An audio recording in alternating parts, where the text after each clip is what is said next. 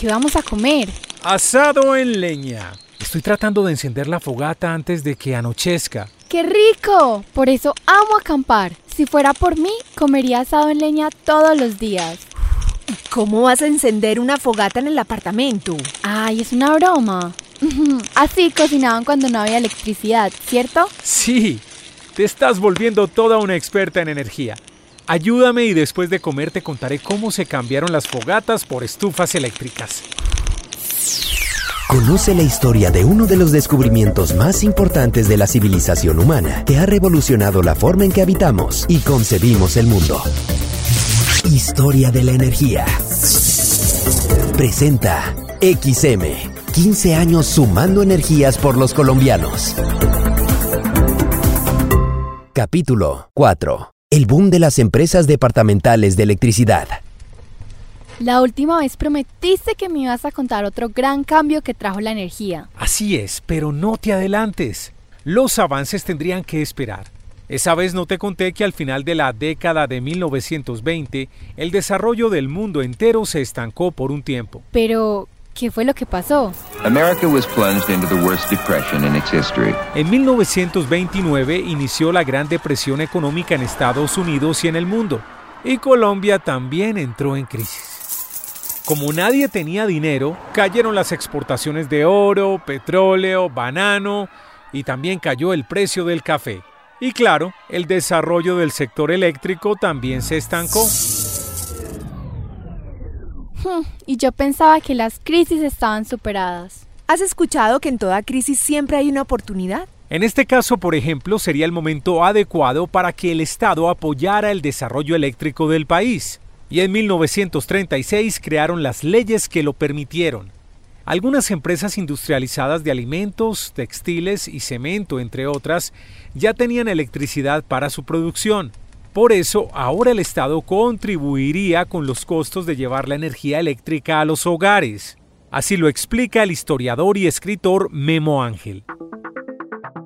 Al suministro de casa a casa sí corrió ya por cuenta de una empresa estatal porque el Estado tuvo que crear las infraestructuras necesarias para esto y como sucede pues en muchas partes del mundo, el Estado desarrolla los países creando unas empresas estatales.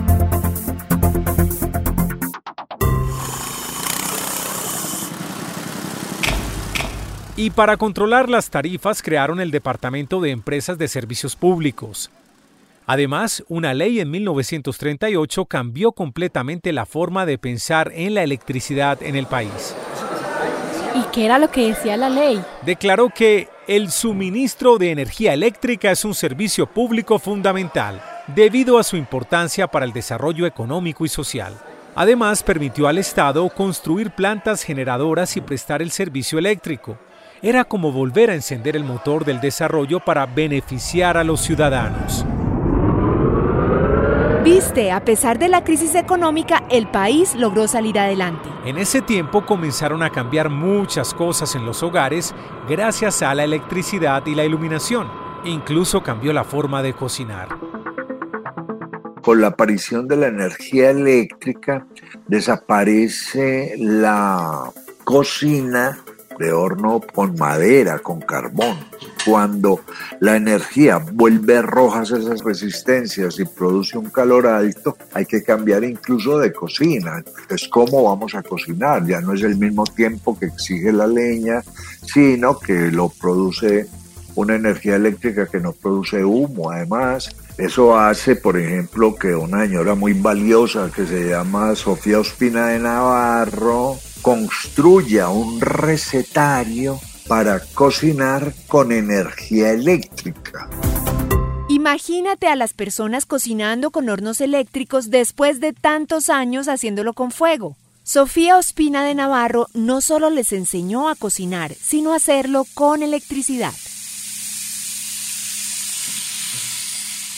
Ya entiendo por qué decías que cambiamos las fogatas por las estufas. Desde ese momento las personas comenzaron a usar estufas eléctricas para cocinar. Ahora había luz en las noches y también podían cocinar más rápidamente. Pero no solo la estufa funciona con electricidad. También las neveras, los hornos, las tostadoras. Son muchos cambios que han facilitado nuestra vida. Esos y otros inventos llegaron a Colombia y se masificaron después de las guerras, principalmente después de la Segunda Guerra Mundial que terminó en 1945, como lo narra el historiador y escritor Memo Ángel. Esas guerras van a motivar a que se use mucho el electrodoméstico, porque las empresas que producen elementos para la guerra revierten la producción en otro tipo de productos. O sea, van a utilizar su maquinaria, pero para hacer otro tipo de productos. Y todo eso exige tener energía. Por eso aparecen las lavadoras, los fogones y los gobiernos tienen que proporcionar la energía necesaria para que esos productos funcionen. ¿Y de dónde sacan tanta energía para poner a funcionar las cosas nuevas? Ante el crecimiento de la demanda en el país, la respuesta fue el boom de las empresas eléctricas para producir más energía.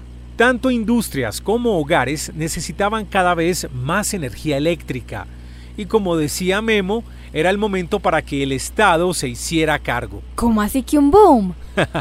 Al decir boom me refiero a un gran crecimiento.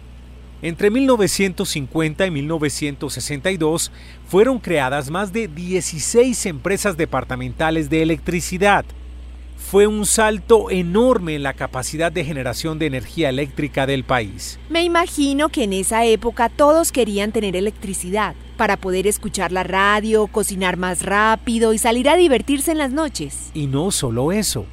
Muchas empresas también querían trabajar en la producción de electricidad, porque había mucho trabajo por hacer. Por eso surgieron las primeras facultades de ingeniería eléctrica. Hoy 18 de marzo de 1948, con los primeros 20 estudiantes, inauguramos las actividades de la Universidad Industrial de Santander. Damos apertura a los tres primeros programas de ingenierías industriales del país, mecánica, eléctrica y química. Ustedes serán los artífices del desarrollo de la nación.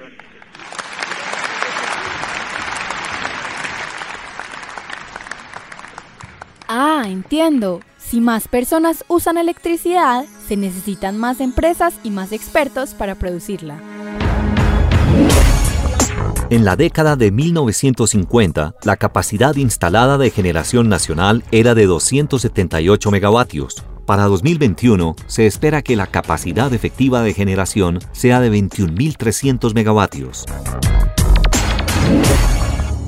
Gigavatios, megavatios.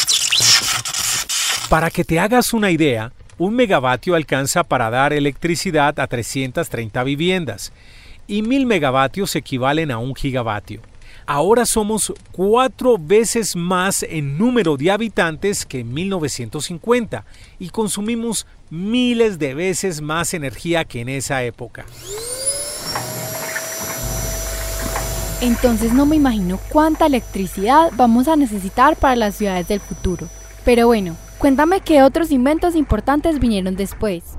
Uno de tus favoritos, la televisión. Es considerada como uno de los medios de comunicación más importantes para la humanidad. El 26 de enero de 1926, el ingeniero escocés John Logie Bird presenta la televisión, capaz de transmitir imágenes a distancia. También se reconocen los aportes del inventor estadounidense Philo Farnsworth, creador de la primera televisión totalmente electrónica. ¿Cómo funciona la televisión? Allí es donde entra la electricidad. A través de un mecanismo complejo, el televisor usa la electricidad para formar las imágenes en movimiento y reproducir los sonidos. Se parece a la forma en que la radio convierte los sonidos en electricidad, pero es más complejo porque también transforma la imagen. Lleva a ustedes en estos momentos los actos de inauguración de la televisión nacional. En Colombia, la televisión fue inaugurada el 13 de junio de 1954 durante el gobierno del general Gustavo Rojas Pinilla.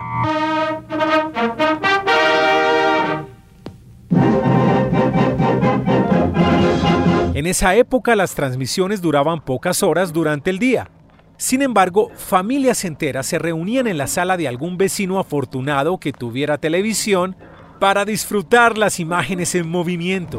Daddy, mi suegro, es que yo le digo así, que viene siendo papito, pero en inglés, ¿sabes?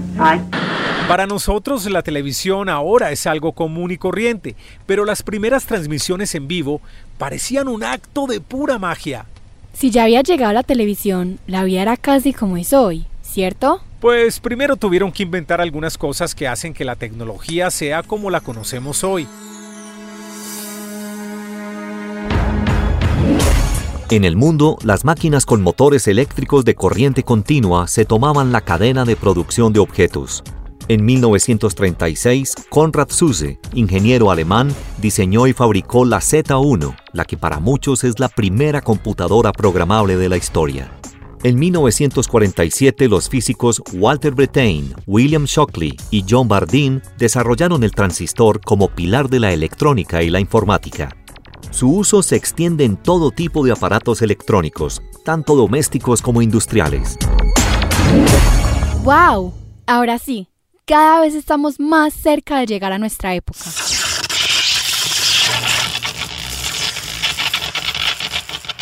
Claro, es increíble cómo en los dos últimos siglos hemos avanzado más que en miles de años y pensar que todos estos inventos se originaron con el descubrimiento de la energía eléctrica. Voy a contarle a mis amigos en clase de ciencias todo lo que he aprendido. Mira, se está apagando la fogata. Esto me recuerda a las luces en los pueblos más pequeños con sistemas manuales que se apagaban más temprano.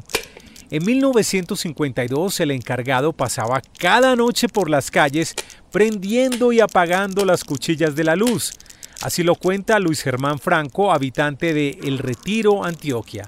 Eh, todas las noches una persona pasaba por el frente de mi casa caminando con una larga vara de madera y con ella bajaba las cuchillas de la luz. Mientras tanto, el sacristán tocaba el redoble de las ánimas. Eran las ocho en punto de la noche y el pueblo quedaba en penumbra y en silencio absoluto hasta el día siguiente. Siento que al acampar viajamos al pasado para descubrir cómo era la vida antes. Tienes razón, porque en el bosque no hay alumbrado público, ni electricidad, ni electrodomésticos, ni mucho menos internet. Bueno, ya se está haciendo tarde. Pero todavía no quiero ir a dormir. Cuéntame un poquito más. Te voy a dar solo un adelanto del próximo avance energético del país. ¿Sabes cuál es la característica más importante del Internet? Mm. La conexión. Internet funciona solo porque los computadores están conectados entre sí. Ahora, ¿qué tiene que ver la conexión con la energía eléctrica?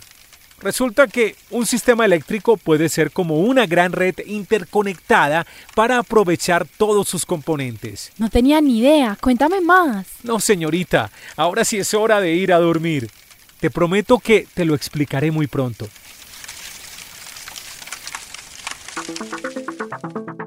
Comparte el podcast Historia de la Energía.